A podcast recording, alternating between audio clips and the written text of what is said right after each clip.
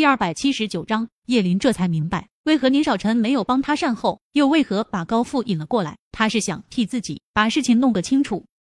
外公外婆身体还好吧？叶林对着从一出现就盯着他猛揪的外公笑了笑。那林老横了他一眼，我们林家的子孙居然被人在外面这么欺负，你和你那母亲一样，一辈子为了个男人就不管自己的人生了。说完就冷哼一声，率先进了屋内。叶林吸了吸气，看着小舅舅，小舅舅对着他挤了挤眼。外公也是担心你，别放心上。叶林点头，也随着小舅舅快步走了进去。客厅里，高富在和高海说着什么。宁少臣腰背倚在沙发靠背上，双手插兜，并没有参与他们。见叶林他们进来，就站起身迎了过来。外公、舅舅，你们来了。他的面色平静，更告诉叶林，这一切是他安排的。阿晨，这次辛苦你了。外公上前，在宁少臣肩上轻拍了一下。不同于对叶林的冷，他居然对宁少臣勾了勾嘴角。这区别待遇让叶林一时无语。高海闻声，头转了过来。叶林发现他面上并没有太多的表情，有些诧异。他那表情很显然的，他根本不认识外公和小舅舅。是人的面貌会变，可再怎么变，也最多是老了一些。他不相信高父完全对外公没印象，那么样分明是像是对一个陌生人的态度，或者是本来就是陌生人。他被自己的想法吓了一跳。反倒是外公浑浊的眼里有着道不明的情愫闪过，他快速走向高海，嘴里叫出了叶林不曾听过的两个字：阿全。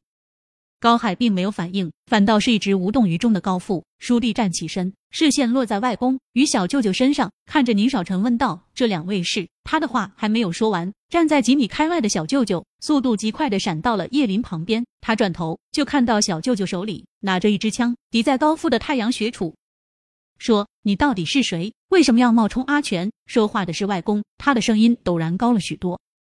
叶林什么时候见过这样的场面？就小舅舅那一把枪，都吓得他半天出不了声。宁少臣看出了他的害怕，绕过沙发，走到他身边，揽着他的腰，往后退了两步。少臣，我舅舅。他的声音有些发抖，也有些惊讶。那么温柔的舅舅，居然也有这样的一面。宁少臣的大手在他腰间紧了紧，没事，外公和舅舅他们自有分寸。声音不大不小，正好可以让在场的人都听见。高父听到宁少臣叫面前的老爷子叫外公时，眼睛先是闪过一抹震惊，接着身子一颤，却又很快恢复了镇定。只见他抬手挥开了小舅舅握枪的手，面朝着老爷子鞠了一躬：“老岛主，几十年不见了，您可都好？”